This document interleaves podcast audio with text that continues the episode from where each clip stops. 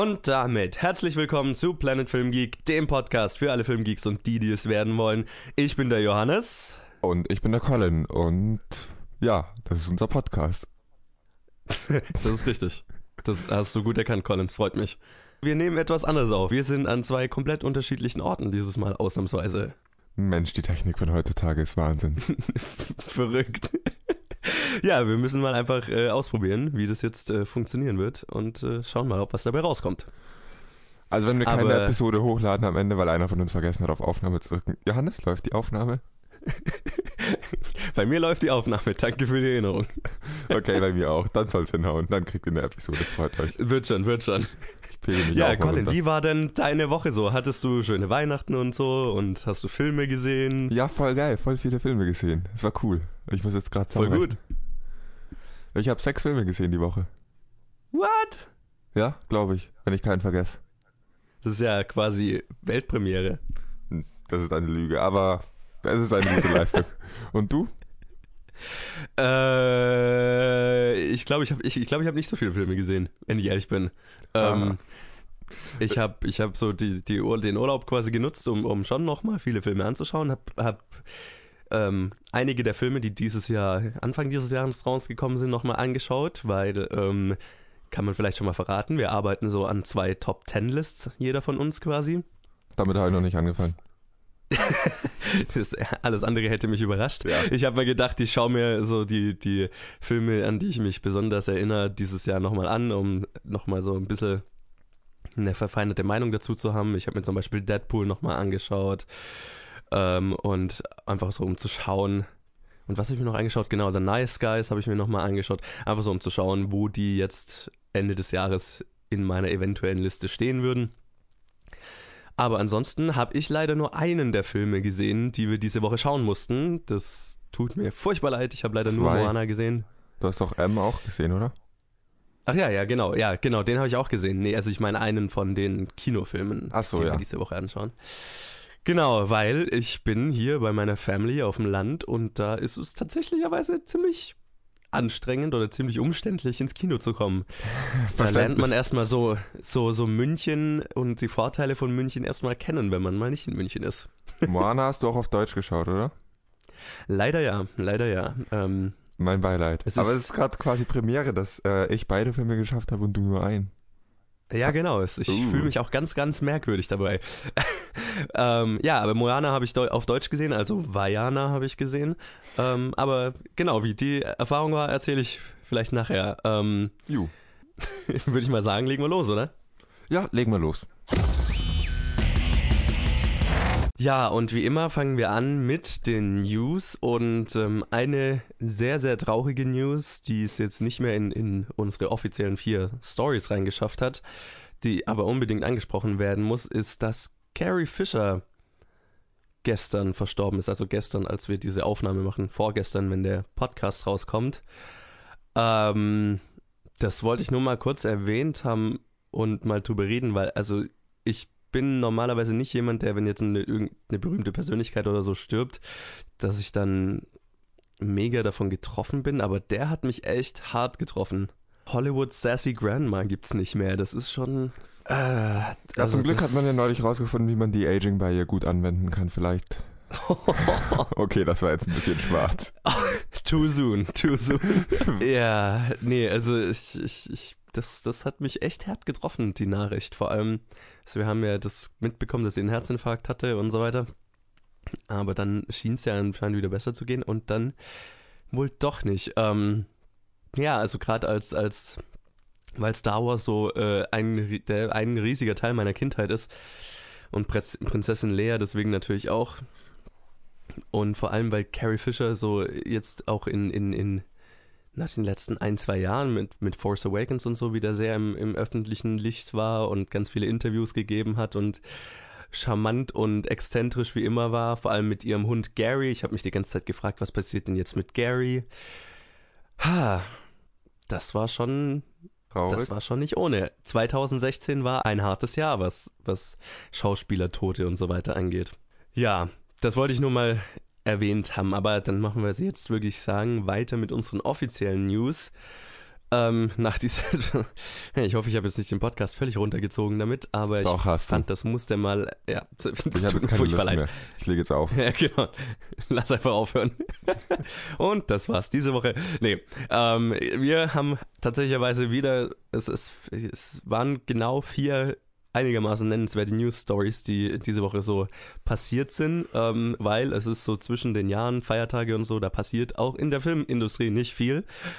Aber vier habe ich finden können. Und der erste ist nicht überraschend, aber trotzdem ziemlich geil, finde ich. Disney bricht den Box-Office-Jahresrekord mit über 7 Milliarden Dollar. Disney ist offiziell das erste Filmstudio, das über 7 Milliarden Dollar in einem Jahr an Einspielergebnissen erzielen konnte. Das Unternehmen produzierte die vier erfolgreichsten Filme 2016, drei davon mit einem Ergebnis von über einer Milliarde Dollar. Und äh, da ist Star Wars übrigens noch nicht dabei, weil Star Wars ist ja gerade erst angelaufen. Ähm, Captain America Civil War ist offiziell der erfolgreichste Film des Jahres mit 1,15 Milliarden US-Dollar Einspielergebnis weltweit. Finding Dory ist auf Platz 2 mit 1,03 Milliarden und Zootopia auf Platz 3 mit 1,02 Milliarden, also die zwei Animationsfilme. Und äh, das Dschungelbuch, der The Jungle Book, der neue Film, ähm, ist auf Platz 4 mit 967 Millionen Dollar. Beachtenswert ist auch Doctor Strange, der 653 Millionen Dollar erzielen konnte.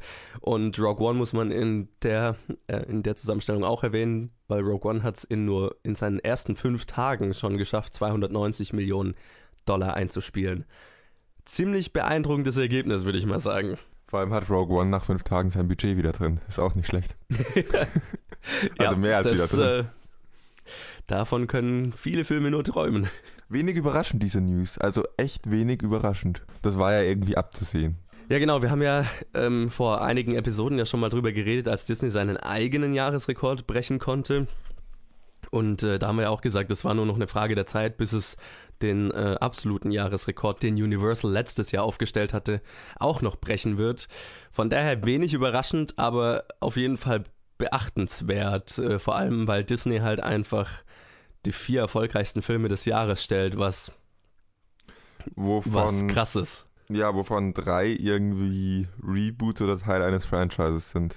Ja, aber ich meine, das sieht man, wo, wo, die, wo die Zuschauer heutzutage hingehen und was heutzutage zieht. Auf jeden Fall. Und, das ist eigentlich ähm, auch ich mein, keine neue Erkenntnis. nicht wirklich, nicht wirklich, nee. Nee, und also ich meine, Disney ist einfach eine Gelddruckmaschine und ich habe das Gefühl, das wird in den nächsten paar Jahren wahrscheinlich nicht groß anders laufen. Solange die noch jedes Jahr ein Star Wars rausbringen, nicht wirklich. Ja, und vor allem, weil Star Wars noch nicht mal in dieser Berechnung quasi mit drin ist. Also ja. das finde ich das Krasseste daran. Ja. naja, aber The Force Awakens ist doch wahrscheinlich teilweise in dieser Berechnung mit drin. Das kann ich mir gut vorstellen, genau. Und The Force Awakens hat ja auch den Großteil seines Geldes Anfang 2016 eingespielt, ja. Auf jeden Fall beeindruckende Leistung. Ich würde mal sagen, wir machen weiter mit der zweiten mhm. Story. Und die ist, ähm, dass Denis Villeneuve für ein Dune-Reboot in Gesprächen ist. Ähm, Denis Villeneuve produzierte den, dieses Jahr den besten Science-Fiction-Film des Jahres, zumindest meiner Meinung nach.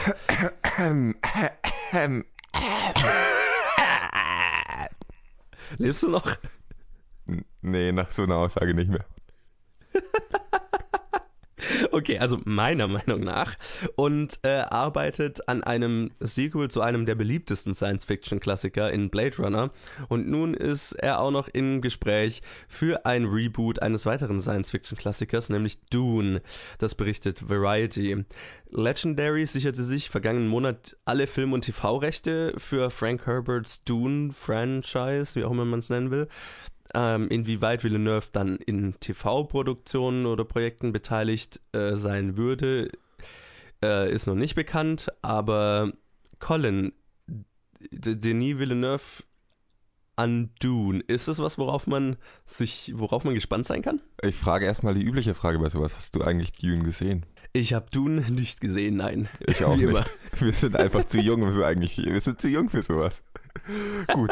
Dune, äh, dann wär, dann, dann Dune, dann Dune, ah scheiße, dann werden wir Dune wohl anschauen. Bald.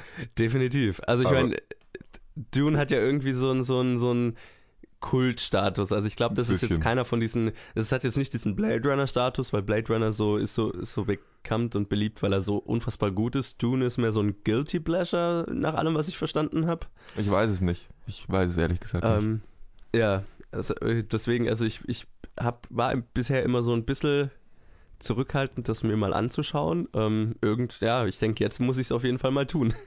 Wäre sicher nicht schlecht. Also, ähm, genau, je nachdem, was man zu, von Arrival hält. Äh, man, ich glaube, man, man, man muss sehen, dass es ein wahnsinnig gut gemachter Film ist und dass Villeneuve als Regisseur einfach wahnsinnig viel drauf hat. Auch wenn ich an der an definitiv andere Meinung zu Arrival habe als du, finde ich den Regisseur trotzdem großartig nach wie vor. Ich freue mich auf seinen ja. Blade Runner und ich freue mich jetzt auch auf seinen Dune. Also, jeder kann mal einen Fehler machen. und wenn der Fehler nur das Ende des Films ist und der Rest noch ziemlich gut ist, dann ist es auch ziemlich gut. Das ist richtig, ja. Also ich, ich, ich bin immer vorsichtig mit solchen Aussagen, aber einer der besten Regisseure, die zurzeit arbeiten, ist, glaube ich, nichts, nichts komplett weit hergeholtes bei ihm. Und äh, von daher, das scheint auch irgendwie ein Projekt zu sein, äh, dass er, von dem er schon lange träumt, dass er es machen kann. Deswegen cool für ihn.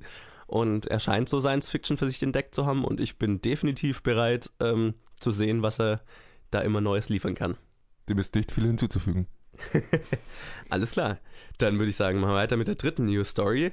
Und ähm, da habe ich gleich eine Frage an dich. Ähm, The Expendables, hast du die Filme gesehen?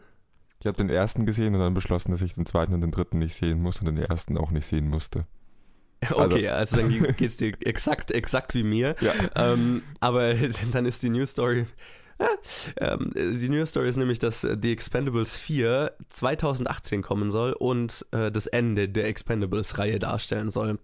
Äh, The Expendables schien ein recht erfolgreiches Konzept zu sein, äh, bis der dritte Teil der Reihe wesentlich weniger Geld einspielen konnte als seine Vorgänger aber anscheinend waren die Zahlen doch gut genug, um ein weiteres Sequel zu rechtfertigen. Und nun berichtet der Hollywood Reporter, dass The Expendables 4 2018 in die Kinos kommen soll. Außerdem soll der Film das Ende der Serie darstellen. Wer Regie führen wird und welche obskuren 80er Actionstars dieses Mal vor die Kamera gezerrt werden, ist natürlich noch nicht bekannt. Aber äh, ja, Colin, ich kann mir glaube ich denken, was du davon hältst. Ich mag die 80er Actionfilme. Ich mag die 80er Actionstars auch aus genau diesem Grund, weil diese Filme einfach geil sind. Aber sie sind einfach so 80er und so cheesy und das muss man beibehalten und das also diese Leute funktionieren nur mit diesem Style aus den 80ern. Und wenn der in Expendables diese Leute sind, dann bringt es wenig ohne den, ohne die entsprechende Machart der Actionfilme aus den 80ern. Und ja, Expendables fand ich einfach nur doof. Ja, äh, mir ging es mir ging es ziemlich ähnlich. Ja. Ähm, ich fand also ich fand ich fand die Expendables also die Grundidee fand ich ganz lustig und ich fand der ja. Film hatte definitiv seine unterhaltsamen Stellen.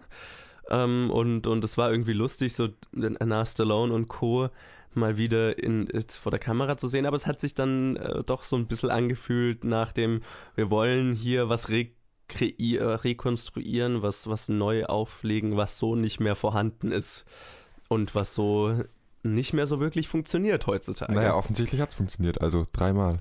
wahrscheinlich auch noch ein viertes Mal leider. Aber ich bin ja. trotzdem ganz froh, dass der vierte nichts nach der Ankündigung der letzte sein soll. Wobei, wenn der erfolgreich genug ist, findet man sicher eine Möglichkeit, so aller Resident Evil noch fünf drauf zu hauen. Würde mich jetzt nicht unbedingt wundern, aber. Expendables 5, this is really the end. Expendables 6, no, really, this time, this time it's the last one. Expendables 7, no, what, what, what, what are we doing here? ah, schön. Ja, es, es, es, ich, ich fände es nicht vollkommen abwegig, tatsächlicherweise. Ja, aber, wahrscheinlich sterben zwischendrin äh, noch zwei von den, ähm, zwei von den wichtigsten Schauspielern und es wird trotzdem noch dann noch einer gemacht. Oh Gott, ja. Das war jetzt mein Rant für diesen Podcast, der war erstaunlich kurz ausgefallen. Machen wir weiter mit der nächsten News, oder hast du dazu noch was zu sagen? Äh, eigentlich nicht. Ähm, okay. Ich werde mir den vierten vielleicht anschauen. Ähm, es ist Jetzt aber kein Film, der jetzt mega auf meinem, also auf meiner Wunschliste stehen würde. Ja, unsere vierte News Story ähm, ist na, mehr aus der, Technolo aus der technologischen Reihe. Martin, Martin Scorsese's The Irishman soll die neue De-Aging CGI-Technologie verwenden. Es ist eine der beliebtesten neuen Technologien in der Filmindustrie, ob in Captain America Civil War, Ant-Man oder gerade massiv in Rogue One. De-Aging CGI, also das Verjüngen oder eben komplett Rekreieren von äh, eines Schauspielers durch äh, CG ist äh, nun ein gängiges Tool für Filmemacher. Und äh, in einem Interview mit Cinema Blend sprach Martin Scorsese nun darüber, diese Technologie gerne für seinen nächsten Film verwenden zu wollen. Ähm, sein nächster Film ist The Irishman, also wieder ein Gangsterfilm. Und da spielen unter anderem Robert De Niro und Al Pacino mit. Und das könnte bedeuten, dass wir über große Teile des Films einen jungen Robert De Niro und Al Pacino zu sehen bekommen.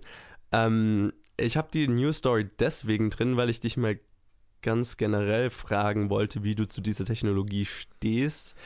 Ähm, weil ich das Gefühl habe, sie ist vielleicht noch nicht so weit, um in dem, um die, diesem Maße eingesetzt zu werden. Ich weiß nicht, wie es dir dabei geht. Ja, also sie ist ja vor allem jetzt nach Star Wars ziemlich kontrovers und sie hat für mich gut funktioniert in Star Wars. Man mhm. hat man hat's zwar gewusst, also da brauchen wir uns nichts vorzumachen, aber ja. es war es war jetzt auch nicht so verkehrt, dass es einen gestört hat. Ähm, ich stelle mir gerade beim, also an sich habe ich nichts gegen diese Technologie, ähm, um Charaktere wiederherzustellen, die früher schon mal auf der Leinwand waren. Finde ich nicht verkehrt. Was ich, wo ich mir die Frage stelle bei The Irishman, das ist ja nicht Teil eines Franchises oder so. Ähm, haben wir die Charaktere vorher schon mal gesehen? Haben wir es wirklich nötig, sie äh, genau gleich auszusehen, aussehen zu lassen wie was anderes? Kann man sie nicht irgendwie. Vielleicht gibt es immer innerhalb des Films einen alten und einen jungen Charakter. Kann man da nicht dann einen alten und einen jungen casten, die sich ähnlich sehen? Das ist so eine Frage. Die Aging ist ja jetzt auch nicht gerade unaufwendig. Also, ja. das ist so mein erster Gedanke, wie, okay, Martin Scorsese kann sich leisten zu machen, was er will, aber ist es rechtfertigt, das ein Aufwand durch den ganzen Film durch, Al Pacino und Robert De Niro jünger zu machen und nicht einfach junge Leute zu casten? Was soll das denn kosten? Also. Ja, das, also, ja, äh, mein Gedankengang war tatsächlich ganz ähnlich, weil, also, ich bin natürlich schon irgendwie begeistert von der Technologie an sich und ich fand auch in Star Wars hat sie gut funktioniert und war über, also gerade beim zweiten Mal anschauen, fand ich, ist es mir dann sogar weniger stark aufgefallen als beim ersten Mal, weil ich nicht mehr so drauf geachtet habe, natürlich. Ähm, aber wo ich halt, also ich, ich glaube, ich würde lieber, wenn man jetzt einen jungen Al Pacino oder einen jungen Robert De Niro sehen soll in dem Film, ich glaube, ich würde es bevorzugen, tatsächlich einfach einen jungen, entsprechend aussehenden Schauspieler zu casten. Ja, sowohl als Zuschauer zum Anschauen, denke ich, ist es angenehmer, als auch vom Gefühl, dass man nicht so viel Geld unnötig rausschmeißt. Ja, ja, also das, ich weiß nicht, also gut, wenn, wenn das Geld vorhanden ist, dann sollen sie es von mir aus rausschmeißen, aber ähm, ich glaube einfach, also so, so gut es in Rogue One auch war, es hat mich schon stellenweise ein bisschen rausgeschmissen, und wenn es jetzt wirklich über, über längere Stellen ein junger Al Pacino und ein junger Robert De Niro sein sollen, ich habe das Gefühl, da, da, geht man ganz stark das Risiko ein, dass es einen einfach mega aus dem Film raushaut, sobald man die sieht. Und vor allem, wenn es über längere Strecken ist, dass man dann auch nicht mehr unbedingt reinkommt. Also ich finde, das Risiko ist einfach mit der Technologie, so gut sie auch ist, noch ein bisschen zu hoch. Ey, fällt dir auf, dass wir dieses Mal erstaunlich oft einer Meinung sind? Was ist denn passiert? Es war Weihnachten, Fest der Einigkeit, bla. Ach ja, genau, frohe Weihnachten übrigens. da war ja was. Frohe Weihnachten an unsere Zuhörer. Man merkt eindeutig die Prioritäten unseres Podcasts. Absolut. es ist äh, kurz nach Weihnachten und kurz vor Silvester, aber wir ändern nichts. Frohe Weihnachten und so. Jo, und einen guten Rutsch. Danke dafür. Äh, ja, ich würde mal sagen, wir machen weiter mit der Challenge. Ähm, und die kam diese Woche mal wieder von Luke, der uns einen absoluten Klassiker, also einen klassischen Film aus, aufgegeben hat, den wir beide noch nicht gesehen hatten. Und das fand ich, also zumindest mir ging es so, ich glaube dir auch, es war eine ganz gute Möglichkeit, einfach mal eine klaffende Lücke im eigenen Filmwissen zu füllen nämlich M, eine Stadt sucht einen Mörder. Der Klassiker von Fritz Lang, äh, sein erster Tonfilm. Ja, Colin, möchtest du uns sagen, worum es in dem Film geht? Um einen Kindermörder, der gesucht, der gesucht wird und nicht gefunden wird von der Polizei und dann beschließen die Kriminellen der Stadt, äh, das selber in die Hand zu nehmen, also die, das organisierte, das organisierte Verbrechen der Stadt weil, wenn ich das richtig verstanden habe, die angepisst davon waren, dass wegen der erhöhten Polizeirazzias ähm, ihnen das Geschäft verdorben wird. Ja, genau. Also den, den anständigen Kriminellen der Stadt wird das Geschäft ja. durch diesen unanständigen Kriminellen verdorben, ja. Das fand ich eine witzige Prämisse. Das äh, fand ich tatsächlich auch ziemlich geil. Und äh, das hat auch eine ganz, also dies, diese Szene, wo die das beschließen und das dann immer hin und her geschnitten wird zwischen der Polizeiversammlung und dieser Verbrecherversammlung, fand ich auch sehr schön, aber das geht jetzt vielleicht ein bisschen zu weit schon mal. Also ähm, ich muss sagen, ich fand äh, den Film sehr interessant anzuschauen. Ich finde es immer interessant, eben so klassische Filme anzuschauen, ähm, weil sie so einen Einblick in die Art und Weise, wie damals Film gehandhabt wurde, geben und ähm, in die Lebenswelt damals. Und das war Fritz Langs erster Tonfilm. Und was ich sehr interessant fand, ist, dass Ton damals noch ganz anders verstanden wurde anscheinend, nämlich sind ganz weite Teile des Films einfach ohne Ton. Sprich, da wurde nur Ton aufgezeichnet, wo man gedacht hat, okay, hier ist Ton als Informationsträger wichtig quasi. Da, also mhm. damals war anscheinend Ton noch nicht so als atmosphärisch, also noch nicht so gesehen, um Atmosphäre zu erzeugen oder so. Ähm, ja, reiner also, Informationsträger. Das hat man auch eindeutig gemerkt, dass es Fritz Langs erster Tonfilm ist. Man kann das Alter von dem Film wirklich nicht außer Acht lassen. Ich, ich finde, das ist schon ein so alter Film, den kann man wirklich nicht einfach so einlegen und als Vergnügen anschauen. Ich finde ihn schon anstrengend zu schauen und das ist eine Sache, wo man schon Interesse dran haben muss, wo man sagen muss, hey, ich möchte was lernen über Filmgeschichte oder irgendwie ein anderes geartetes vorheriges Interesse an diesem Film, dass man den anschaut und einfach so zur Unterhaltung ist der definitiv nicht mehr geeignet, finde ich. Aber ich fand es einen sehr guten Film und es ist für, ja, es, es ist ein Fritz Lang-Film und es ist, ja, Fritz Lang war einer der großen Regisseure damals und man sieht auch einfach warum und man sieht auch, warum das einer der Filme ist, die immer noch äh, aktuell, also über die man immer noch reden, redet, jedenfalls in Filmkreisen und über die man immer noch reden kann. Du hast es gerade schon angesprochen, die Verwendung von, also die Parallelmontage zwischen äh, Polizeiinspektion und Kriminellen fand ich Wahnsinn, vor allem für die Zeit. Kennst du irgendein Beispiel von Parallelmontage so früh? Nee, eben nicht. Das, das hat mich ja. auch überrascht, genau deswegen, ja. Also, das fand ich total krass. Und ein paar andere Sachen waren in dem Film so drin, wo ich mir immer wieder dachte, wow, also okay, das ist einfach so ein Film, der dezent seiner Zeit voraus ist. Und mit dezent meine ich nicht nur ein bisschen, sondern wirklich. Ja, ich glaube, ja, ja, so ging es mir tatsächlich auch. Also das ist eine, das beschreibt es ziemlich gut, ja. Aber er ist leider doch so alt, dass er inzwischen schon ein bisschen sehr gealtert ist.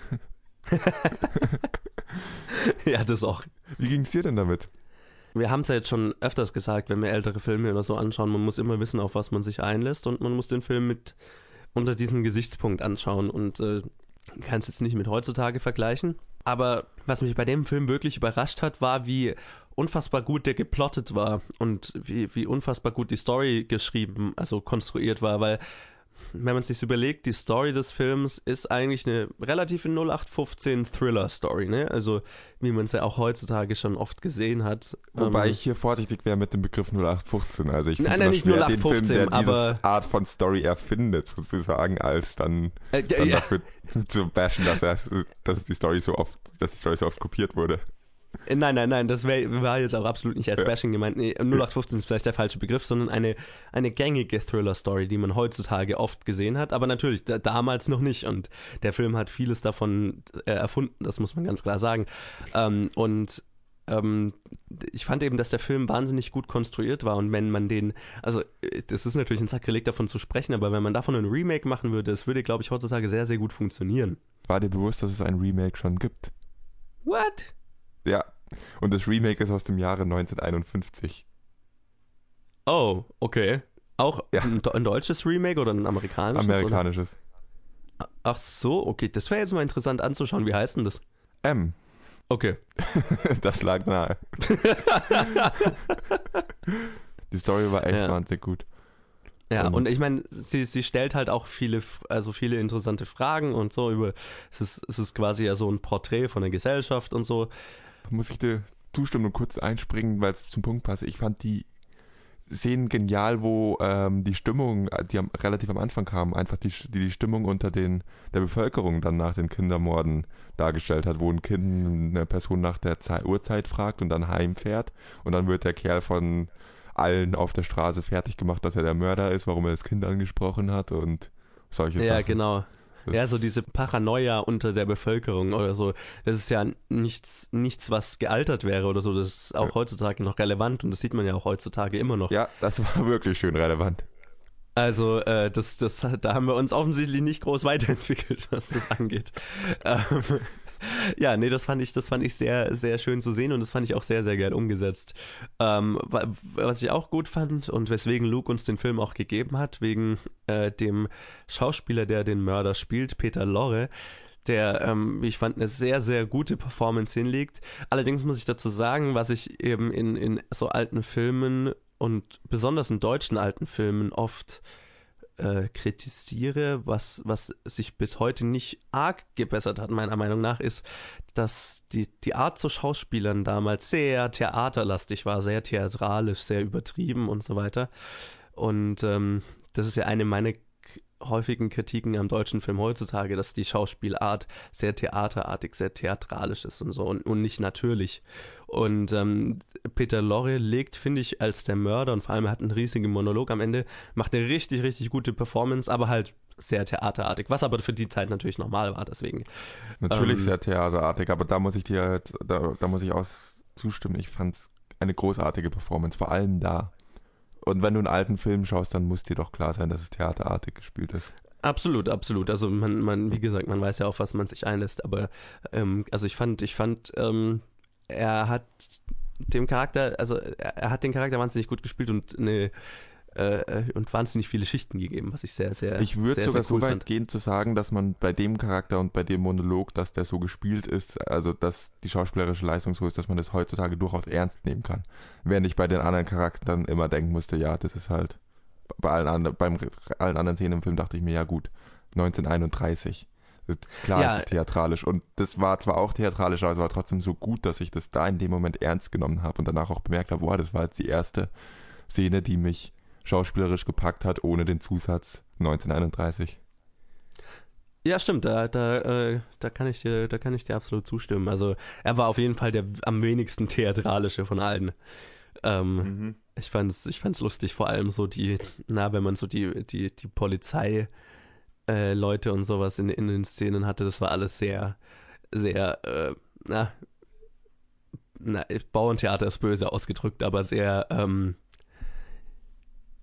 ja, ich weiß nicht, wie ich es beschreiben soll. Ich glaube, ich verstehe, was du meinst. Ja, sehr, sehr bühnenartig.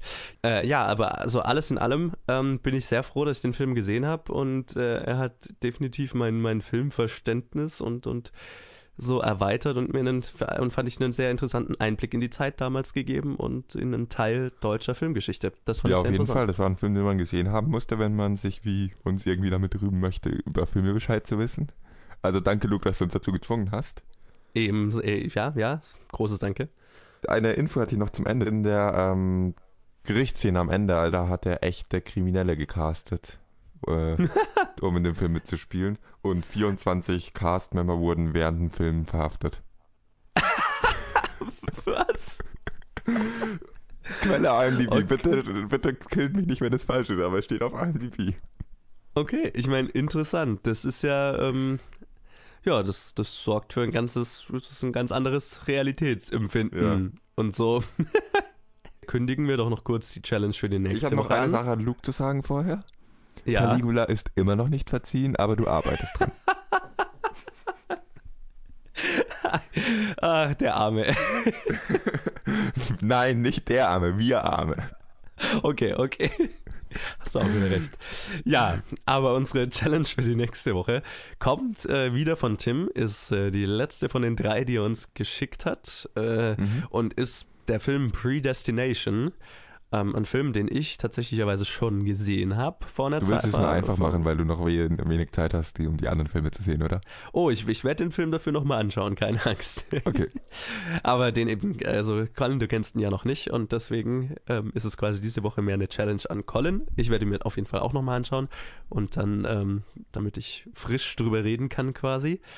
Ähm, aber es ist auf jeden Fall, so viel kann ich schon mal sagen, ein sehr interessanter Film, der mich auch sehr überrascht hat, als ich ihn gesehen habe. Und mehr möchte ich gar nicht spoilern. Das gibt's dann alles nächste Woche. Ja, und weiter geht's mit dem Kino der Woche und wir besprechen die Filme, die diese Woche, äh, die letzte Woche rausgekommen sind und die wir gesehen haben. Und äh, das war ja diese Woche so eine etwas merkwürdige Situation, dass zwei Filme regulär am Donnerstag letzte Woche rausgekommen sind. Das waren Moana oder auf Deutsch Vajana und Allied. Und dann gab es noch zwei Filme, die mitten in der Woche in den Feier, an den Feiertagen quasi rausgekommen sind. Und zwar am 25. 4 gegen die Bank und am 27. Assassin's Creed. Die sind dann gleich in unserem nächsten Segment in der Vorschau auf nächste Woche. Die werden wir dann nächste Woche besprechen. Weil ähm, nächste Woche nichts rauskommt, quasi, weil Neujahr und so. Ähm, genau, aber die zwei Filme, die wir diese Woche für diese Episode gesehen haben, oder zumindest die Colin beide gesehen hat, waren Vajana und Allied. Colin, ich würde mal sagen, dann fängst du vielleicht mit Allied an. Kann ich machen, kann ich machen. Dann würde ich ähm. vielleicht kurz noch sagen, ähm, also Allied ist der neue Film von Robert Zemeckis, der Back to the Future zum Beispiel gemacht hat. Oder Forrest Gump, also ein Regisseur, dem wir viele Klassiker zu verdanken haben. Und ist mit Brad Pitt und Marion Cotillard, die man vielleicht aus Inception oder The Dark Knight Rises kennt. Und vielleicht zum Inhalt kannst du wahrscheinlich mehr sagen. Ja, kann ich wahrscheinlich schon. Also, aber ich lese trotzdem einfach deine Synopsis vor. Ein kanadischer Geheimagent und eine französische Widerstandskämpferin verlieben sich im Zweiten Weltkrieg auf einer Mission, einen deutschen Offizier zu ermorden. Das ist soweit die Prämisse des Films. Dann ein wichtiger Plotpoint, der jetzt kein Spoiler ist, weil er auch im Trailer schon vorkommt. Die beiden heiraten und dann stellt sich heraus, dass sie vielleicht doch kein französischer Widerstandskämpfer, sondern ein deutscher Doppelagent ist. Dam, dam, da. Ja, ich kann zu dem Film eigentlich fast nichts Negatives sagen. Robert Zemeckis zeigt, warum er einer der besten Regisseure aller Zeiten ist, meiner Meinung nach. Mhm. Und es ist einfach rundum ein wunderbares Paket. Also man muss vielleicht darüber hinwegsehen, dass es eine ziemlich doofe Aktion war und niemand mit Menschenverstand den liebenden Ehemann in eine Ermittlung gegen seine eventuell äh, Doppelagentenfrau involviert hätte, sondern das ohne sein Wissen abgewickelt hätte. Denke ich.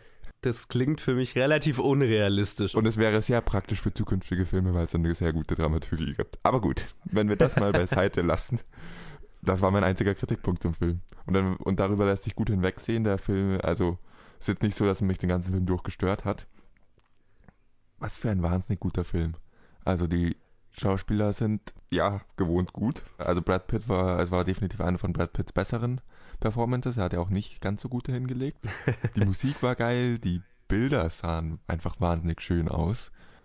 Kostüme und generell das Production Design. Es war vor allem für Filme, also vor allem bei Filmen, die nicht in unserer Zeit spielen, sieht ja, merkt man oft irgendwie, sieht schnell übertrieben aus oder sieht ein bisschen falsch aus. Fand ich bei yeah. dem Film nicht, fand ich genau perfekt getroffen. Also was meiner Vorstellung entspricht. Ich habe in dieser Zeit nicht gelebt. Und die Liebe zum Detail in dem Film fand ich außergewöhnlich. Besser gesagt, die Liebe zum Detail in einem ganz bestimmten, in einer ganz bestimmten Thematik und es war die Darstellung des ähm, Alltags in London während, während des Kriegs und während der, der Bombardierung Londons. Hm, interessant. So Sobald der Film nach London springt, eröffnet es mit einer Einstellung von High Heels, die man von hinten sieht, wie sie durch zerbrochene Glasscherben gehen. Okay, zerbrochene Glasscherben war irgendwie eine Doppelung, aber auf jeden Fall durch Glasscherben gehen. Das ist eine unglaublich schöne Einstellung. Ist, glaube ich, auch im Trailer. Und der nächste ich, ich, Shot. Ich meine mich an das Bild zu erinnern, ja.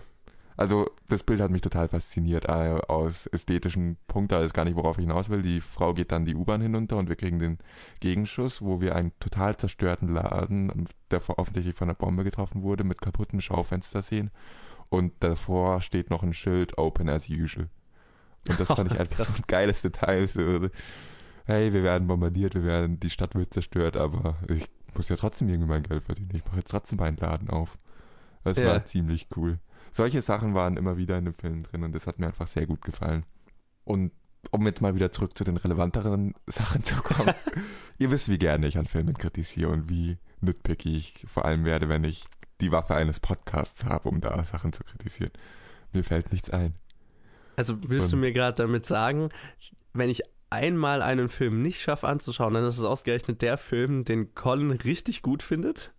Ja. Das ist. also okay. äh, ich denke, dass wir über diesen Film auch nochmal in der Top 10 Liste reden werden. Wow, okay, jetzt also, muss ich auf jeden Fall den Film noch vor Ende des Jahres sehen, auf jeden Fall. Ja, solltest du auf jeden Fall. Also, was für ein grandioser Film.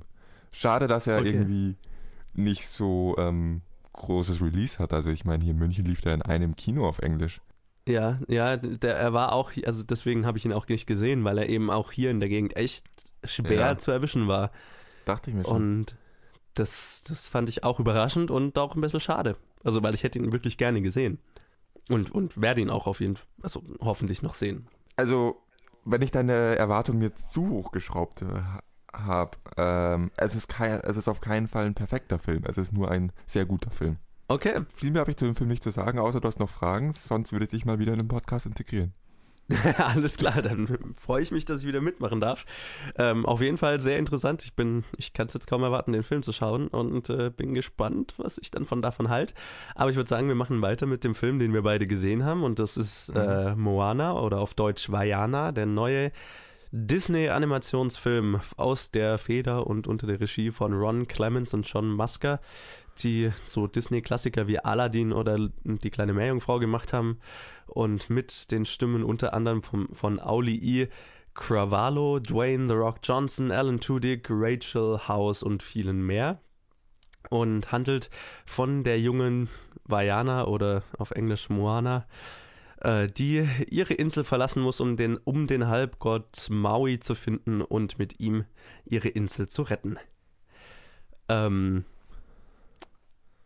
ja, ich, ich, ich würde tatsächlich auch wieder dich als erstes fragen, als der größere Animationsfan von uns beiden, weil ich habe, ich, hab, ich kann schon mal so viel sagen, ich war sehr begeistert von dem Film und das sogar, äh, und das obwohl ich ihn auf Deutsch gesehen habe sogar, ähm, aber du hast ihn ja auf Englisch gesehen, denke ich mal. Ja, habe ich. Ähm, trotzdem würde ich dankend ablehnen und dir das erste Wort überlassen. okay, ja gut. Also ähm, ich habe den Film, wie gesagt, auf Deutsch gesehen, was jetzt nicht meine Präferenz wäre, aber ich muss sagen, der Film funktioniert tatsächlich auch auf Deutsch sehr, sehr, sehr gut. Hat man bei animierten Filmen ja generell, dass die auch auf anderen Sprachen, dass die besser funktionieren. Genau, weil, weil da eh schon eine Voice-Over vorhanden ist. Da geht jetzt nicht äh, die Schauspielerleistung, sage ich mal, verloren der Charaktere. Ähm, das einzige, also wirklich die, die einzigen Stellen, wo man wirklich die Übersetzung gemerkt hat, waren in den Liedern. Die waren auf Deutsch, ja. Oh. Ähm, was jetzt nicht krass schlimm gewesen wäre, aber man merkt halt, dass die rhythmisch und so weiter nicht für den deutschen Sprachrhythmus geschrieben wurden, wenn das Sinn macht. Ähm, also ich, man kennt das ja irgendwie aus, dass dann bestimmte Worte unnatürlich ähm, betont werden oder in eine Länge gezogen werden und, und sowas in einem Rhythmus entsprechend, der eben nicht dem Satz entspricht, dem der gesprochen, äh, der gesungen wird, wenn das Sinn macht. Ähm, aber das waren so die einzigen Stellen, wo man wirklich die Übersetzung gemerkt hat. Ansonsten hat das, hat das fand ich sehr, sehr gut funktioniert, auch auf Deutsch. Ähm, ich fand's cool, weil ich war in einem Kino, im Kino, das äh, 70 Prozent aus Kindern, äh, mit Kindern besetzt war, was ich immer cool finde, wenn ich einen Kinderfilm anschaue, weil da habe ich immer so ein Gefühl, wie er auch gerade gerade für, für die Zielgruppe an, äh, für die Zielgruppe wirkt und ähm, die Kinder haben den Film, glaube ich, sehr, sehr gefeiert und dem kann ich mich eigentlich nur anschließen. Ich fand, das war vielleicht der beste Animationsfilm, den wir dieses Jahr hatten. Ähm, von denen, wow, die ich gesehen habe, auf jeden das Fall. Das ist eine krasse Aussage. Wir hatten sehr gute Animationsfilme und ich war zum Beispiel ein Riesenfan von Zootopia, aber ich fand Moana war, also hat, habe ich noch, hat mich noch mehr bewegt als Zootopia. Ähm, ich fand, er hat alles, was, was so einen richtig guten Disney-Film ausmacht, aber vor allem er hat viel Neues in das Animationsgenre gebracht, was, was man so noch nicht gesehen hat. Zum Beispiel eben diese, diese Inselkultur. Also, äh, ich würde würd jetzt nicht Hawa hawaiianisch sagen, es ist nicht auf Hawaii, aber so diese, diese Kultur, die man so noch nicht porträtiert gesehen hat und so vor allem so, so detailliert und so liebevoll porträtiert gesehen hat. Ähm, Disney macht die, die, seinen Trend weiter, ähm, starke weibliche Hauptcharaktere zu haben, was ich sehr feier. Und gerade die Protagonistin fand ich, fand ich wahnsinnig, wahnsinnig cool umgesetzt. Ich hatte sehr, sehr viel Spaß. Ähm, Dwayne The Rock Johnsons Charakter, ich kann jetzt seine Leistung nicht beurteilen, weil ich habe ja von einem anderen Synchronsprecher gesehen, aber auch, auch sein Charakter ähm, hat mir hat mir viel Spaß bereitet und die ganze Story an sich hatte so einen hatte einen ganz starken mythologischen Aspekt, was mich erst überrascht hat, ähm, das so stark in diese Richtung gegangen wird. Ich meine, Disney hatte schon irgendwie immer Mythologie und so in seinen Filmen gehabt, aber es war diesmal viel stärker eingesetzt, als, als, als ich so von Disney gewohnt war. Und das hat mich, ich, ich musste ich mich kurz dran gewöhnen, aber dann fand ich es tatsächlich sehr, sehr geil, äh, wenn man sich, wenn man sich drauf einlässt. Einfach, weil es Teil dieser Kultur ist und es quasi die Legenden dieser Kultur ähm, in, in einem Disney, in einer Disney-Verpackung umsetzt. Und das hat, das hat mir tatsächlich sehr, sehr viel Spaß gemacht. Und ich äh, habe geheult wie ein kleines Kind an einigen Stellen und habe äh, gelacht und hatte also einfach rundum sehr, sehr viel Spaß mit dem Film. Ich fand, er hat sich so in, in der Mitte ähm, mal so ein bisschen gezogen. Das kann auch dran gelegen, äh, äh, kann auch äh, dran gelegen haben, dass ich wahnsinnig müde war, als ich den Film angeschaut habe und dann in der Mitte immer mal so ein bisschen schläfrig wurde, aber das äh, möchte ich dem Film jetzt nicht unbedingt vorhalten. Ähm, aber ja, also ich hatte eine sehr schöne emotionale Reise mit dem Film und das, äh, also ich, finde, ich habe jetzt Kubo and the Two Strings noch nicht gesehen, der der andere Kandidat wäre, aber äh, Oscar für bester Animationsfilm ist eine Option. Okay, wie, überrascht mich. Wie ging es dir damit? Oh, vielleicht nicht so, allem, oder? Vor allem mit den Aussagen äh, Oscar für besten animierten Film und äh, bester Animationsfilm des Jahres. Wir hatten dieses Jahr, wir hatten zu Mania, äh, zu Topia, zu was auch immer.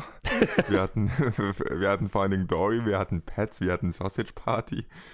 Wir hatten ja, aber komm schon, also, also Pets, Pets ja. war irgendwie so, Pets war ganz lustig, aber auch mittelmäßig. Finding Dory war zwar schon, hatte alles, hatte viel, was einen, Pix, einen guten Pixar-Film ausmacht, aber es war halt, hat sich doch viel nach einem Pixar-Sequel angefühlt, also nicht so originell und das fand ich, hat das alles, also nur Zootopia kann ich damit noch vergleichen, hey, den ich extrem geil fand. Keinen der Filme, die ich gerade aufgezählt habe, ist perfekt und ähm, es ist klar, dass wir nicht an letztes Jahr rankommen, was Animationsfilme angeht, mit Inside ja. Out und... An Inside Out kommt es nicht ran, ja. Und vorletztes Jahr mit How to Train Your Dragon und Big Hero. Ach, da, wir haben ein sehr schwaches Animationsjahr, finde ich diesmal. Trotzdem waren es fünf Filme, die ich so aus dem Kopf heraus aufzählen konnte, die ich besser fand als Vajana. Also die Charaktere und die Story haben funktioniert. Halt, äh, es ist aus einem Animationsfilm und für einen Animationsfilm haben sie funktioniert. Mythologie war ganz geil, da kann ich dir schon zustimmen. Ähm, was ein ganz starker Teil davon ist, ist, äh, es gibt sehr viel Singen, sehr viele Lieder. Ja, ich glaube, das muss man An auf jeden Fall mögen, denke ich. Ja, es ist offensichtlich in starker Anlehnung an die alten Disney-Filme gemacht. Ja. Also musste ich ja. die ganze Zeit dran denken, dass aus jeder Szene irgendein Lied gemacht wird. Und die Lieder haben auch stark an die alten Disney, noch gezeichneten Disney-Filme, ob es jetzt Meerjungfrau oder was auch immer ist, erinnert. Ja, total. Da, da habe ich mich auch ja. so ein bisschen dran erinnert gefühlt und deswegen würde ich ihn ganz gerne mal auf Englisch sehen, weil ich, also wie gesagt, die Lieder haben für mich immer nicht so richtig funktioniert und ich würde gern sehen, wie das auf Englisch ist, weil es halt für hat mich auf, hat auf die deutsche, für mich hat auf die deutsche Sprache hat mich rausgehauen, deswegen würde ich den Vergleich ganz gern mal sehen. Aber ja, mach du weiter. Ja, also auf Englisch finde ich hat es auch nicht funktioniert mit den Liedern, die haben mich immer wieder rausgeschmissen. Es war einfach der Stil von, also ich, ich weiß nicht, der Stil von Animationsfilmen generell hat sich verändert es ähm, heißt nicht, dass man sich an den Stil halten muss, aber es heißt, dass wenn man einen Film macht, der diesen, der so einen generell, so einen Standard, standardisierten, bei Animationsfilmen kann man von einem standardisierten Stil sprechen, der sowas bricht, der muss das halt auch gut machen und gut, es muss gut funktionieren und das hat's für mich nicht. Die Lieder fühlten sich halt, es fühlte sich an wie ein, gleichzeitig wie ein alter, gezeichneter Disney-Film und gleichzeitig wurde versucht, den Humoransatz von Pixar mit einzubauen. Das sind so zwei Sachen, die einfach für mich nicht zusammengepasst haben. Und ich habe mich immer so hin und her gerissen gefühlt zwischen, was, was will dieser Film jetzt eigentlich sein? Das hat für mich dazu geführt, dass ich immer gleich frustriert war, als sie angefangen haben zu singen. Und ja. und damit hatte ich irgendwie, das hat halt, weil sie ungefähr die Hälfte des Filmes singen, hat es ungefähr die Hälfte des Filmes für mich verloren. Ja, also ich glaube, in dem Moment, wo du ein größeres Problem mit dem Gesang hast, dann ist der Film schwierig. Ja, dann ist der Film vorbei und deswegen hatte ich auch echt ein Problem mit dem Film und fand ihn nicht so gut. Man muss dazu sagen, dass er nicht komplett falsch ist und nicht, nicht, es ist kein schlechter Film, das möchte ich hier nicht sagen. Und wenn man mit dem Singen klarkommt, dann soll man den sich gerne anschauen. Aber es ist, wo ich widersprechen muss, ist, dass ich ich finde es definitiv keine Meisterleistung und ich würde auch eine Wette eingehen, dass der nicht äh, nominiert wird für den besten animierten Film des Jahres. Also ich garantiere dir, er wird nominiert. Naja, ich biete dir eine Wette an. Wir können entweder mehr Stammball draufsetzen oder wir können nochmal die Equalizer-Wette wiederholen. Äh, die was? Die Wette mit dem Equalizer, die du nachher noch einlösen musst. Achso. die wiederholen wir mal nicht. okay. Aber du bist dir doch so sicher. Äh, ja, ich bin mir auf jeden Fall sicher. Okay, Ja, ja, okay, lass, lass, ne, lass, lass noch mal so eine Vorleswette machen. Ja gut, dann haben wir das geklärt. Okay, alles klar. Cool. Ja, gut. also eine Sache, die ich vielleicht noch kurz erwähnen wollte, war die Animation, weil also ich war schwer beeindruckt, wie geil dieser Film animiert war. Ähm, und gerade zwei Dinge, ich meine, das ist jetzt irgendwie sehr nerdig und sehr technisch, aber gerade die Haare der Charakter der, der, der Figuren und das Wasser. Und der Film spielt halt zu 90% auf dem Wasser und Wasser ist ein Charakter und so weiter. Und ich fand das Wasser und Wasser war extrem geil animiert. Also das hatte ich noch nie so gesehen. Also ist mir nur sehr positiv aufgefallen. Wollte ich nur mal erwähnt haben. Aber ich denke, so viel dann zu dem Film, oder? Ja, und ich glaube, ich verliere die Wette. Also jetzt, wo ich nochmal angeschaut, ich habe jetzt gerade nochmal gegoogelt, was rauskam für animierte Filme 2016. Wir haben echt keine guten animierten Filme. Scheiße. Ja, okay. ja, Gut. gut. wir reden dann im Whatever. Februar wieder drüber. Können wir gern machen. Alles klar. Gut, dann würde ich sagen, mach, lass uns weitermachen, oder? Ich würde mich Oder noch gerne bei unseren Zuhörern entschuldigen, dass sie immer unsere Wetten ausbaden müssen. Aber mach mal weiter. Und wir schauen mal, wie sich die Boxoffice-Ergebnisse diese Woche geschlagen haben und wie eben die Filme, die diese Woche rausgekommen sind, sich äh, in den Einspielergebnissen niedergeschlagen haben. Ähm, ja, ich bin mal tatsächlicherweise gespannt, wie das nächste Woche aussehen wird, wenn, also äh, Spoiler Alert, Assassin's Creed und Vier gegen die Bank sind jetzt natürlich nicht in den Ergebnissen vertreten, weil die kamen am Sonntag und nach dem Wochenende erst raus. Deswegen bin ich mal Gibt's da gespannt, denn wie dann sich... überhaupt schon Zahlen? Ich denke, also ich, ich, ich denke nicht, dass es. Nee, es gibt noch keine Zahlen, ähm, was vielleicht von vier gegen die Bank, aber das habe ich jetzt nicht nachgeschaut. Deswegen bin ich mal gespannt, wie sich das nächste am nächsten Wochenende äh, niederschlagen wird, wenn die Filme eben schon so lange raus sind, bevor das Wochenende angeht. Genau. Ähm, von unseren Vorhersagen her gewinne ich tatsächlich wieder.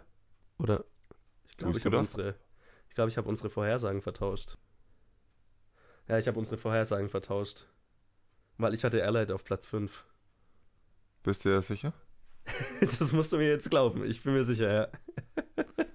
Also hier auf dem Papier steht, dass ich gewonnen habe. Hier auf dem Papier steht, dass du gewonnen hast, aber äh, ich, ich, ich bin mir sicher, weil ich habe es ja, ich gestern geschrieben. Da habe ich uns einfach falsch eingetragen. Ja, ähm, es gibt eine kleine Kontroverse, aber ich bin mir relativ sicher, dass ich gewonnen habe. Ähm, mit 4 von 5. Replay. und, und Colin drei von fünf richtigen. Ähm, Colin wird es aber nochmal checken und vielleicht und vielleicht später noch reinschneiden oder so. Aber Replay. ich werde vielleicht einfach mal sagen, wie die Top 5 diese Schwalbe. Woche generell aussehen. Und zwar haben wir Überraschung, Überraschung, Rogue One, a Star Wars Story auf Platz 1 mit 5,2 Millionen, fällt so um ein bisschen mehr als 50 Prozent, das war zu erwarten. Auf Platz 2 war, äh, wie wir beide auch vorher gesagt haben, Moana oder Vajana, Herrgott, wie oft muss ich jetzt noch sagen, diesen Doppelnamen, äh, in seiner ersten Woche mit 1,4 Millionen, was ich sehr schwach finde für die Art und die Qualität vom Film. Ähm, auf Platz 3 haben wir Sing in seiner dritten Woche mit 1,3 Millionen und also Sing macht in seiner dritten Woche quasi so viel wie Moana in seiner ersten. Auf Platz 4 haben wir in seiner sechsten Woche Fantastic Beasts and Where to Find Them mit 900.000 und auf Platz 8 mein alter Freund, willkommen bei den Hartmanns mit 600.000. Ähm, ja, also ich muss sagen, ich finde Moana legt einen echt schwachen Start hin, obwohl es auf Platz 1 ist, äh, auf Platz 2 ist. Weil in der ersten Woche knapp mehr einzunehmen als Sing in der dritten Woche. Vor allem den Qualitätsunterschied finde ich, der, der natürlich da ist. Also ich würde mal sagen, Moana ist definitiv der bessere Film. Ich hoffe, da glaube, dass du mir zu. Sing einfach ein besseres Marketing hatte, auch gezielt auf. Also ich glaube, keiner der beiden Filme hat ein Marketing, wo äh, Erwachsene dann sagen, hey, den muss ich sehen, unabhängig von Kindern. Und ich glaube, auf Kinder war Sing einfach besser gezielt, abgezielt. Ja, das, da, das, da könntest du auf jeden Fall recht haben. Und Also ich glaube auch, genau das, also, was ich erwartet habe von Moana. Ja, ich, ich glaube auch, dass Moana ein wahnsinnig unglückliches Release-Datum diese Woche verwendet hat. Also, ähm, eine Woche nach Star Wars in den Feiertagen, also. Naja, Kinderfilm, jetzt in Schulferien. Genau, also das verstehe ich, aber eine Woche nach Star Wars halt und, und, und mit Singen und so, also ich, und vor es allem. gibt nicht wirklich eine Überschneidung zwischen der Star Wars Zielgruppe und Moana Zielgruppe. Mit Singen ist halt total in Konkurrenz, aber das hat ja auch gewonnen. Klar, klar. Nee, es ist, ich, ich, ich, ich frage mich nur, warum der nicht früher rauskam, weil in den USA kam der ja auch irgendwie vor, vor Wochen oder Monaten schon raus, deswegen. Keine Ahnung, das haben wir ja Äh. oft bei animierten Filmen, dass die wirklich lang brauchen, um in Deutschland anzukommen. Genau, also hat mich so ein bisschen stutzig gemacht. Das, ich, und, und auch Allied, also Allied wurde ja völlig begraben von allem anderen. Also wenn Allied nicht mal 600.000 eingenommen hat, das ist natürlich äh, sehr bescheiden. Aber ja, also Moana hat mich überrascht und eben Allied, dass es überhaupt nicht in den Top 5 gelandet ist. Allied wurde halt auch nicht so krass vermarktet in Deutschland. Ja, so ich überhaupt glaube, es ist nicht. jetzt ne? auch, ich glaube vor allem auch, dass der deutsche Kinomarkt nicht der richtige ist für Allied. das kann natürlich auch sein, ja. Es soll jetzt nichts mit irgendwie Nazis und Krieg, darauf möchte ich nicht anspielen, sondern einfach, das ist, glaube ich, die falsche Art von Film. Das ist, ja, Ja, kommt ist halt an. irgendwie. Der Regisseur ist irgendwie kein Name hier und Komischerweise. die Thematik, ich weiß es nicht. Also merkwürdig. Also der Film hat hier so einen kleinen Release bekommen und quasi kein Marketing ähm, und dann das Release-Datum, wo, wo garantiert war, der Film wird begraben. Äh, ist ein Mhm. bisschen schade auf jeden Fall. Wäre, denke ich, mehr drin gewesen. Aber dann lass uns doch vielleicht mal schauen, was also diese Woche rauskommt oder schon rauskam. Ich weiß nicht, wie ich es Was ankündigen heute soll. rauskommt. Oder schon raus, stimmt, schon rauskam. Ja, äh, äh, whatever, Trenner. Ja, also wie, wie schon jetzt zum tausendsten Mal angesprochen, die zwei Filme, die wir nächste Woche besprechen werden, kamen schon raus. Assassin's Creed und 4 gegen die Bank. Aber weil sie eben kein klassischer Release waren, letzte Woche besprechen wir sie nächste Woche, weil nächste Woche Tote Hose ist im Kino, weil Neujahr und so weiter. Aber wir machen natürlich trotzdem eine Episode, weil wir so lieb sind und so. Und besprechen dann nächste Woche Assassin's Creed einmal. Das ist ähm, der neue Videospiel, die neue Videospielverfilmung unter der Regie von Justin Kurzel, Kurzel, Kurzel, der ähm, Macbeth als letztes gemacht hat oder Snowtown. Der Macbeth ist tatsächlicherweise auch mit unseren zwei Hauptdarstellern dieses Films, nämlich einmal Michael Fassbender, den man aus Steve Jobs oder eben Macbeth kennt, und Marion Cotillard, die diese Woche in Allied war, die man eben aus Inception und The Dark Knight Rises oder Macbeth kennt. Also das Macbeth-Team ist auch hier hinter Assassin's Creed. Und außerdem ist noch Jeremy Irons zum Beispiel dabei, den man aus Batman wie Superman oder High Rise kennt. Ja. Ähm. Ich weiß nicht, wie es dir geht, Colin. Ich fand das Marketing für Assassin's Creed war katastrophal scheiße. Mäh, die brauchen kein Marketing, die haben das Spiel. Das ist meine Einstellung Ja. dazu.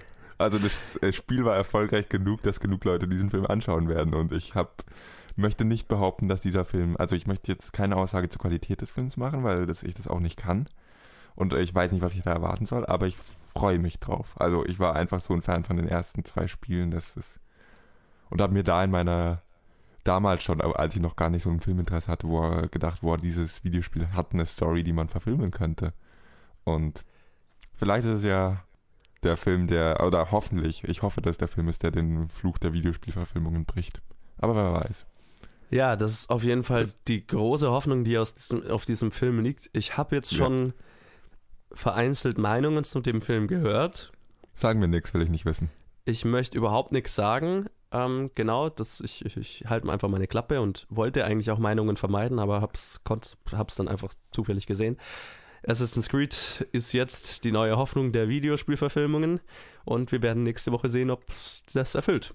Ja, der andere Film, den wir anschauen werden, ist Vier gegen die Bank, der neue Film von Wolfgang Petersen, der irgendwie mal wieder einen deutschen Film macht.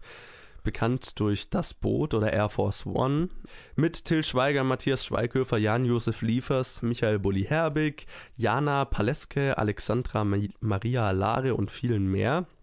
Und handelt von vier Typen, die eine Bank ausrauben wollen. Da freue ich mich ja überhaupt nicht drauf. Also Till Schweiger Ja. und Matthias Schweighöfer in einem Film. Muss das, müssen wir uns das ernsthaft antun? Ja, äh, ja, geht mir leider genauso. Ähm, das ist so die. Wollen wir die den Film zwei- nicht unter die Bank fallen lassen? Für den Pun allein. 2 gegen 4 gegen die Bank. Ah, ich streike. Ich, ich trete in Sitzstreik und zwar im Kino, aber nicht in 4 gegen die Bank. Sure. Ja, äh, ja, ich bin, ja, hm, ich bin so ein bisschen hin und her gerissen bei dem Film, weil ich bin ein großer Wolfgang Petersen-Fan und hab so ein bisschen Angst, weil wenn, äh, wenn Wolfgang Petersen nach Deutschland zurückkommt, um einen deutschen Film zu machen und der nicht besonders geil ausschaut, habe ich so das Gefühl, der arme Mann braucht einfach Geld. Und äh, das fände ich sehr schade. Aber hey, vielleicht wird er gut. Oder vielleicht wird es ein zweites Willkommen bei den Hartmanns, wer weiß. Ich glaube, so schlimm wird es dann doch nicht. Ja, ich, ich hoffe es mal, ich hoffe es mal. Ja, aber ich bin auf jeden Fall gespannt und äh, mal schauen, ob ein, ob einer oder beide der Filme auf einer Top 10 besten Filme 2016 oder Top 5 schlechtesten Filme 2016 landen. Weil, das kann man vielleicht an der Stelle mal ankündigen, wir werden eine Sonderepisode machen in den kommenden Wochen. In der ersten Januarwoche hoffen wir, dass wir das hinkriegen ähm, und werden euch unsere Top 10 und unsere Top 10 besten und Top 5 schlechtesten Filme 2016. Hier ist, glaube ich, auch der Punkt, wo ich nochmal Planet Film Snob aufgreifen muss, was wir letzte Woche angekündigt haben. Ja.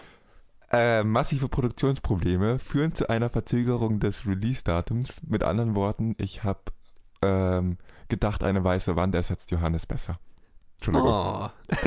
Also ich habe festgestellt, dass äh, es zwar durchaus möglich ist, so wie jetzt, ein Review abzugeben über einen Film alleine, wie bei Allied, wenn man jemand hat, der einem zuhört, auch wenn man den nicht mal sieht und der nichts sagt, das finde ich faszinierend. Aber wenn ich weiß, dass mir niemand zuhört, sondern dass ich wirklich Selbstgespräche führe, das ist grauenhaft. Ähm, das wollte ich euch nicht vorantun, das dann zu veröffentlichen. Ich habe schon dreimal aufgenommen und dreimal geschnitten und es war einfach immer grauenhaft. Ich arbeite weiter dran. Ich hoffe, dass bald was Brauchbares rauskommt. Mein Vorschlag ist, hock dir ein Plüschtier hin und red mit dem Plüschtier. Ich könnte sogar ein Star Wars Plüschtier hinsetzen. Soll ich Oh Chewbacca mein oder Gott. Yoda nehmen? Aber wenn ich Yoda nehme, passe ich mich seinem Sprachgebrauch an. Ja. Ja, genau. Ich wollte gerade sagen, Yoda ist keine gute Idee. Und Aber, Chewbacca, ich der, dann, aber Chewbacca, dann muss ich Wookie reden. vielleicht nimmst du doch lieber Pikachu oder sowas. Aber der hat nichts mit Star Wars zu tun. Oh. Ich bin mir sicher, du Woher findest weißt du so genau, was ich für Kuscheltiere habe? Keine Ahnung. ja, also ich bin mir sicher, ich bin mir sicher, du äh, findest einen Weg, Planet Film Snob zum Funktionieren zu bringen und bin gespannt, die Episode Ja. dann zu hören. Dann würde ich sagen, wir machen weiter mit. Unseren Vorhersagen? Äh, ja, du hast völlig recht. Wolltest du gerade Da sagen, war ja noch was, Moment. Oh shit, ich brauche noch eine Bad Movie Synopsis. Scheiße. ja, dann äh, musst du jetzt aber erstmal deine Vorhersage machen und dann kannst du dir eine Bad Movie Synopsis überlegen, während ich meine Vorhersage mache. Wie wäre das? Eigentlich wollte ich die Zeit damit verbringen, äh, mir ein Zitat fürs Ende zu überlegen, aber scheiße. Tja, Äh, immer so Multitasking und so. Also, ja, ich sag mal, ich finde diese Woche jetzt nicht so schwer aus dem Bauch heraus zu entscheiden. Ich sage Rogue One bleibt auf Platz 1, Platz 2 ist Assassin's Creed, Platz 3 ist 4 gegen die Bank, Platz 4 ist Moana und Platz 5 ist Sing. Okay, interessant. Ich Was- werde ein bisschen was anderes machen. Ähm, Gut so. Einfach aus dem Grund, weil zum Beispiel 4 gegen die Bank ja diese Woche Sonntag, so, letzte Woche Sonntag schon rauskam, werde ich mal sagen, der hat bis dahin vielleicht schon, also der wird vielleicht dann nicht so viel mehr einnehmen und sag Rogue One auf jeden Fall auf Platz 1, Assassin's, ja, wobei Assassin's Creed könnte auch Platz 1 machen, wenn Rogue One dann bei 3 Millionen oder so ist. Ah, ich sag mal, die, die, das Publikum für Assassin's Creed sind rein nur Gamer und dann macht er nicht so viel. Machen wir Rock One Platz 1, Assassin's Creed Platz 2, Moana Platz 3, dann 4 gegen die Bank auf Platz 4, passenderweise, und Sing auf Platz 5. So, jetzt aber, wir machen weiter mit der Bad Movie Synopsis. Und für die, die es nicht wissen, das ist ein Spiel, wo einer, in dem Fall Colin, dem anderen, in dem Fall mir, einen Film so schlecht wie möglich zusammenfasst und der hat dann drei Minuten Zeit, den zu erraten und darf dabei Ja-Nein-Fragen stellen. Und Colin, ich hoffe, du hast dir jetzt eine überlegt, während der Trainer gespielt hat. Ja, fuck it, ja, mach. Habe ich, habe ich. Die Zeit läuft, sobald ich fertig bin mit Vorlesen. Oder besser gesagt, nicht vorlesen, sondern einfach mit Reden. Äh, okay. Ein, ein Arbeitsloser bekommt ein Jobangebot, das ihn in einen Kriminalfall verwickelt und einen seiner Freunde tötet. Und los. Ein Arbeitsloser bekommt ein Jobangebot. Ist der Film nach 2000 rausgekommen? Nein. Äh, In den 90ern? Ja. In den 90ern. Ein Arbeitsloser. Ist es ein Actionfilm? Nein. Science Fiction? Nein. Comedy? Ja. Ja. Ist es, äh, spielt's in, im Hier und Jetzt? Ja. Okay, ähm, ähm, ähm, ähm, ähm spielt's auf der Erde? Ja, oder? Weil nicht Ja. Science Fiction. Ja. Okay. Ein Arbeitsloser bekommt ein Jobangebot. Ist es ein Langzeitarbeitsloser? Ja. Ähm, ist der zufrieden damit, arbeitslos zu sein? Ja. Arbeitsloser bekommt ein Jobangebot, das seinen Freund tötet. Stirbt der, wird, wird der Freund ermordet? Nein. Stirbt er durch einen Unfall? Definiere Unfall. Naja, ist es unabsichtlich. Wer stirbt absichtlich? Also es ist kein Selbstmord. Kein Selbstmord, aber er stirbt. äh, Ach so, ja, okay. Ja, verstehe, verstehe, verstehe. Wird er erschossen? Nein, er wird nicht erschossen. Fällt er irgendwo runter? Nein, Äh, es ist kein Unfall. es ist kein Unfall, das heißt, jemand tötet ihn absichtlich. Nein. Okay, jetzt bin ich verwirrt. What? Äh, bekommt ein Jobangebot. Was, wa- wie war der äh, Wortlaut nochmal? Jobangebot das? Dass ihn in einen Kriminalfall verwickelt und äh, einen seiner Freunde tötet. In einen Kriminalfall verwickelt. Äh, Geht es in dem Kriminalfall um Bankraub? Nein. Ähm, okay. Jetzt ist er da Teil von einer, ist, ist er Teil einer Gruppe von Kriminellen? Nein. What? Ein Arbeitsloser bekommt ein Jobangebot, einen seiner Freunde tötet. 30 Sekunden. Scheiße, Mann. Ich stehe voll auf dem Schlauch. Ja, du Job bist auch, hast noch nichts, was sich angenähert hat. Nee, überhaupt nicht. Ich, ich habe keine Ahnung. Gib mir irgendeinen kleinen Tipp. Ähm, ja, ich gebe, du kriegst eine extra Minute, weil die Zeit wäre vorbei und du kriegst einen Tipp, dass es, dass es auch zu Konflikten mit seinem Sportteam führt. What? Aber er ist arbeitslos, also er ist kein Profisportler. Nein, Hä, aber es ist nicht der Big Lebowski, oder? doch. Im Ernst? Ja. Ah. Ich habe die ganze Zeit an Big Lebowski gedacht. Die ganze Zeit. Und habe mir die ganze Zeit gedacht, keiner von denen stirbt. Da wird doch keiner gekillt. Doch. Ah, ich habe den Film schon zu lange nicht mehr gesehen. Ich habe, ohne Scheiß, ich habe ab dem Moment, wo du gesagt hast, Arbeitsloser, habe ich die ganze Zeit an Big Lebowski gedacht. Und habe die ganze Zeit gedacht, nee, ist es nicht, weil da stirbt keiner und, hä? Oh Gott, okay, manchmal sollte man es auch einfach laut aussprechen. Ja, vielleicht. Also gut. Immerhin bist Okay. du fast gleich drauf gekommen. Ich bin stolz auf dich. Das ist, es, es war, ja, okay, alles klar. Ich bin semi-stolz. Äh, schöne Sache, aber war keine schlechte Synopsis. Schöne Synopsis. Machen wir weiter, würde ich sagen. Ja, und damit geht auch diese Woche von Planet Film Geek quasi schon wieder zu Ende. Jetzt muss ich Colin vielleicht daran erinnern, dass ich eigentlich noch eine Wette einzulösen habe, falls du das jetzt tun möchtest. Ich weiß naja, ja also ich hoffe, dass du es noch machst vor der Verabschiedung, oder? nicht. Ja, dann äh, sollten wir das vielleicht jetzt machen. Ja, das war der Plan. Dann erklär doch mal, um was es geht. Also, ich habe es letztes Mal schon angesprochen, wir hatten eine Wette abgeschlossen und Johannes hat sie verloren. Und der Wetteinsatz war, dass er jetzt, äh, also dass ich mir aussuchen kann, dass er irgendeines, einen Teil äh, des Podcasts ähm, besprechen muss und ich danach einen Equalizer meiner Wahl drauflegen darf. Und da kam mir die Idee, er könnte doch sämtliche Star Wars Reviews, die die Zuhörer uns zuschicken, ähm, vorlesen. Ich würde den Equalizer drauflegen. Ich habe euch auch gebeten, mir viele Reviews zu schicken. Ähm, es hat so semi funktioniert. Wie viel hast du, hast du noch irgendwelche bekommen, von denen ich nichts mitgekriegt Ich, ich kenne habe? kenn eines. Ich kenne auch eine. Also vielleicht habe ich irgendwelche nicht mitgekriegt, aber dann tut's mir leid, aber so an sich hat, ist genau einer meinem Aufruf gefolgt. Da muss ich jetzt mal ehrlich sagen, ich bin enttäuscht von euch. Ich bin enttäuscht. Ich bin ja ganz froh, jetzt muss ich nur eine Sache, eine Sache vorlesen. Ja, ja eine, ein Review von Christoph, äh, von Christoph musst du vorlesen. Und danke Christoph, wenigstens ist das Review lang. Ja, Sag doch, was Christoph von Star Wars gehalten hat. also Danke Christoph für die Einsendung. dies ist Christophs Kritik zu The Rogue One A Star Wars Story. Es war ein Mission Impossible Film. Klaue eine Festplatte mit wichtigen Daten, such davor dein Team zusammen. Star Wars ist für mich eine Sage vor allem über die Macht. Und das sagt eine in einem Mission Impossible Film, möge die Macht mit uns sein, wirklich? Dieser Pseudo-Jedi macht das Jeditum lächerlich mit, mit seinem Gehabe. Außerdem, warum kommt der Imperator nicht vor? Das ist der Obermufti des, Im- äh, des Universums. Stattdessen bekommen wir nicht mal den Untermufti wie Maul oder Vader oder Ren, sondern den Sub-Untermufti. Wieso nicht wenigstens Vader, der ja einen richtig guten Auftritt hatte? Die Charaktere werden nicht emotional eingeführt. Äh, sie ein bisschen, der Rebell, ich weiß äh, nach dem Film nicht mal seinen Namen, ist einfach ein Han Solo in dumm und nervig. Andere Kritik. Andere Kritik. Wieso kommen R2, Wieso kommen R2 und R2 und C3PO überhaupt vor? Entweder ganz, entweder ganz oder gar nicht. Ich habe sie nicht, ich habe sie nicht vermisst, obwohl ich sie liebe, weil es K2 gab, der toll ist. Aber in dem Moment, Aber in dem Moment wo sie zu sehen waren, dachte ich mir, warum sind die nicht dabei überall? Sie sagen doch in Episode 4, dass sie viele Abenteuer erlebt haben. Wieso nicht das Größte davon? Ja, egal, nicht. Schließlich jetzt ich nenne das Schrift haben wir gemüffet, hat ne, alles wie so als nerven mir alten Müffen.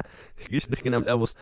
Ja, so viel, so viel Christophs Star Wars Kritik. Ich äh, hoffe, ich klang jetzt nicht zu furchtbar. Danke, Christoph, für deine Meinung zu dem Film. Von mir auch danke. Es gibt mir viel Material, um mit Johannes Stimme zu spielen. Das klang jetzt merkwürdiger, als es hätte sein sollen müssen. Aber. Mit Johannes Stimme zu spielen. Okay, bringen wir das Ganze Johannes zu Ende. Das wird jetzt ganz, ganz merkwürdig. Spielen. Mit Johannes ja. Spielen. Äh, okay, okay. Damit. Mit Johannes geht Stimme zu spielen. Okay, okay. 3, 2, 1. Und damit. Mit Spiel, dieser, Spiel, Spiel, Spiel, Spiel! Mit dieser etwas creepigen Colin Passage geht auch diese Episode von Planet Film Geek zu Ende. Ich hoffe, ihr hattet Spaß und hört auch nächste Woche wieder rein. Wenn ihr mit uns in Kontakt treten wollt, dann könnt ihr das wie immer auf Facebook tun, auf facebook.com slash planetfilmgeek oder auf Twitter at planetfilmgeek oder bei mir persönlich at movieschmidt. Und wenn ihr uns auf iTunes hört, dann lasst uns doch eine Bewertung und ein Review da. Ich kann es nur mal wieder sagen, das hilft uns sehr viel weiter. Ich möchte in diese Charts. Und äh, Soundcloud und Stitcher das gleiche. Also vielen Dank fürs Zuhören. Bis nächste Woche. Von mir auch vielen Dank zu, fürs Zuhören, aber ich kann Johannes nur wiederholen. Bitte bewertet uns auf iTunes, bitte bewertet uns, äh, bitte lasst uns Reviews da. Wie er sagt, es hilft uns wirklich und ich meine, es ist eine einfache Bitte an euch. Save the podcast, save the dream.